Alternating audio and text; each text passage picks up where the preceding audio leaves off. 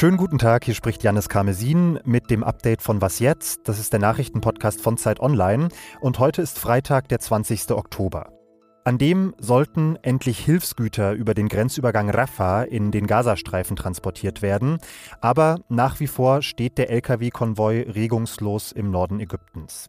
Wir erklären gleich die Hintergründe und wir analysieren Annalena Baerbocks Reise in den Nahen Osten und ihre diplomatischen Bemühungen in mehreren arabischen Staaten. Redaktionsschluss war um 16 Uhr. Werbung Diese Woche in der Zeit? Die Bücher des Frühlings. 16 Seiten blühende Fantasie. Von gefährlichen Liebschaften, einer Flucht auf dem Mississippi und magische Erzählkunst. Das Literaturspezial zur Buchmesse in Leipzig. Die Zeit, Deutschlands größte Wochenzeitung. Jetzt am Kiosk oder direkt bestellen unter zeit.de/slash bestellen.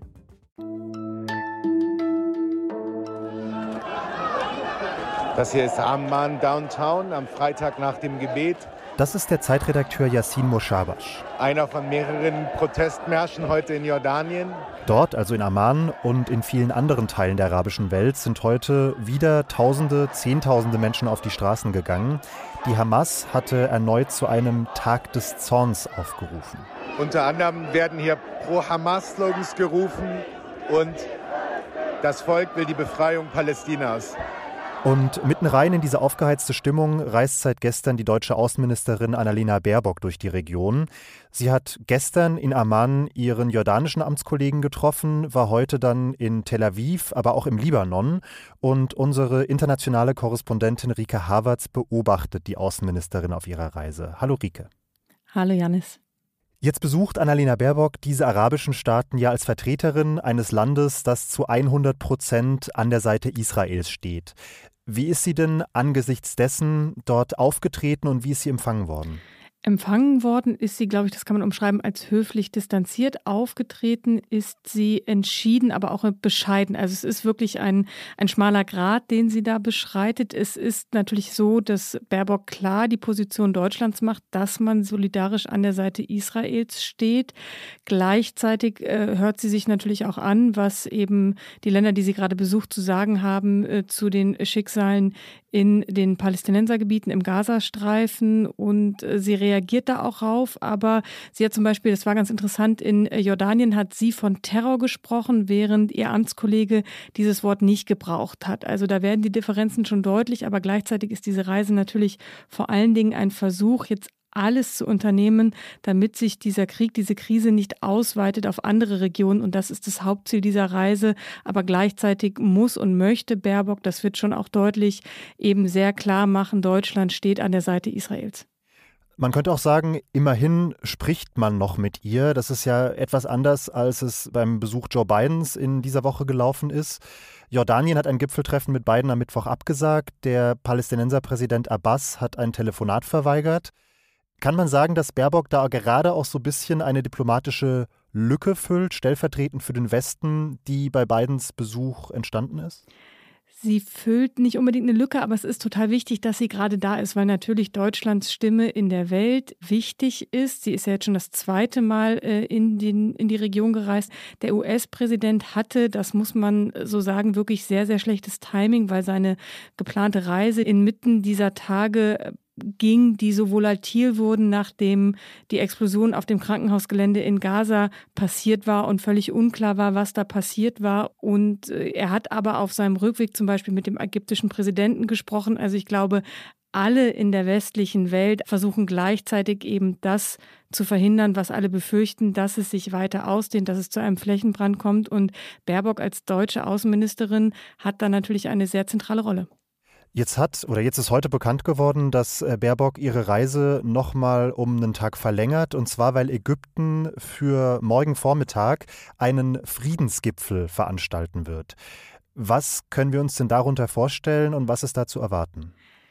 Das ist ein Gipfel, der, glaube ich, jetzt nochmal so eine Last-Minute-Diplomatie ist, um eben zu verhindern, dass etwa die Hisbollah in diesen Krieg noch eingreift, dass der Iran sich aktiver einmischt. Sie selbst hat Erwartungen im Vorfeld auch ein bisschen gedämpft hat gesagt, sie glaubt nicht, dass man wahnsinnig viel erwarten kann, aber es geht eben jetzt schon um die zukünftigen Tage und Wochen und zu versuchen, äh, das Drama nicht noch größer werden zu lassen.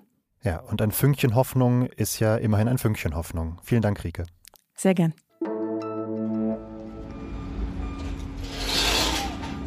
Im Süden des Gazastreifens, direkt hinter dem Grenzübergang Rafah, bessern Bauarbeiter aktuell in aller Eile die beschädigten Straßen aus.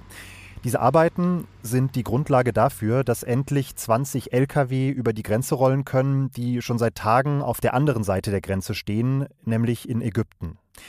Diese Lkw haben Hilfsgüter geladen, Trinkwasser, Lebensmittel, Medikamente, denn all diese Dinge werden im Gazastreifen immer knapper. Das hat uns heute Vormittag in einer Sprachnachricht auch Youssef bestätigt. Er lebt in der Stadt Khan Yunis. Today we start our new plan reducing the amount of food that we can have every day. So now from three meals up to two meals. And if this get longer. It has to be one meal per day. Yusuf erzählt, dass er und seine Familie aktuell nur noch zweimal am Tag essen könnten. Sie haben die Anzahl der Mahlzeiten reduziert. Und wenn nicht bald Nachschub komme, dann bleibe bald nur noch eine Mahlzeit pro Tag. Prinzipiell hat Israel der Lieferung der Hilfsgüter schon Mitte der Woche zugestimmt. Ein staatsnaher ägyptischer Fernsehsender hatte ursprünglich auch angekündigt, dass es heute tatsächlich losgehen sollte, dass heute Hilfsgüter nach Gaza gebracht werden. Aber bislang hat sich der Konvoi anders als angekündigt noch nicht in Bewegung gesetzt. Heute hat dann UN-Generalsekretär Antonio Guterres den Grenzübergang besucht und eine schnelle Lösung gefordert. So these trucks are not just trucks. They are a lifeline. They are the difference between life and death for so many people in Gaza. Guterres hat gesagt, die Trucks könnten für die Menschen in Gaza den Unterschied zwischen Leben und Tod ausmachen. Sie seien im Grunde eine Lebensader. Dass die Lkw weiterhin stehen, das liegt übrigens offenbar nur zum Teil an den laufenden Straßenarbeiten. Aktuell wird im Hintergrund wohl noch verhandelt, ob auch Treibstoff Teil der Hilfslieferung sein darf. Israel befürchtet, das Benzin könnte bei der Hamas landen und dann für militärische Zwecke eingesetzt werden.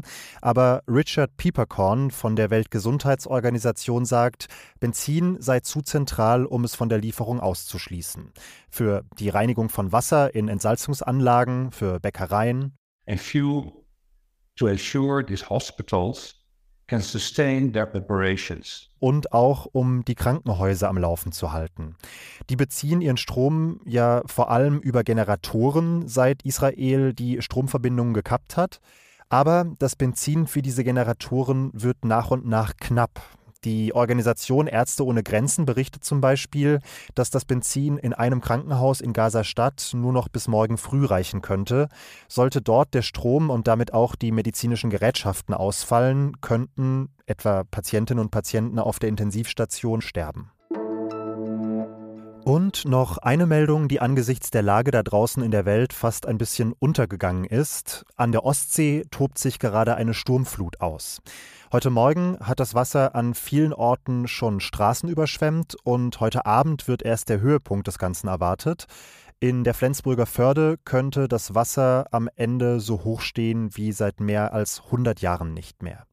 Aber Good News in diesem Fall, es sind zwar unter anderem Äste auf Autos und Gleise gefallen, über ernsthaft verletzte Menschen oder gar Tote war bis zum Redaktionsschluss aber nichts bekannt. Was noch? Was brummt, ist vergittert und komplett überflüssig. Völlig richtig, ein Krankenwagen für Wölfe. So ein Fahrzeug hat sich die Region Hannover vor sechs Jahren gekauft. 11.000 Euro hat es gekostet und ist mit allem ausgestattet, was ein verletzter Wolf so braucht. Mit einem Transportbrett, wildtiersicheren Innenwänden und sogar einer Heizdecke.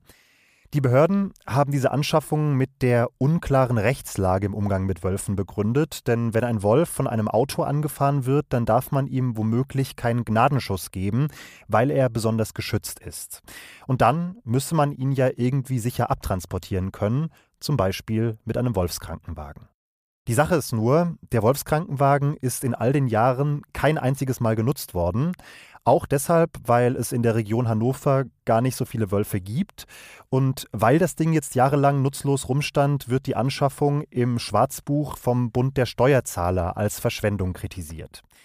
Die Behörden in der Region Hannover bemühen sich aber mittlerweile zumindest um Schadensbegrenzung. Sie haben das Fahrzeug mittlerweile umgewidmet. Es wird jetzt dazu genutzt, um Wildschweinkadaver zu entsorgen und eingefangene Hunde zu transportieren.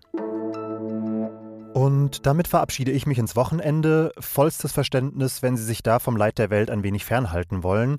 Wenn Sie aber Lust haben, mehr zu hören zur Lage in Israel und Gaza, dann hören Sie doch morgen unser Was jetzt Spezial mit vielen aktuellen, eindrücklichen Stimmen von vor Ort.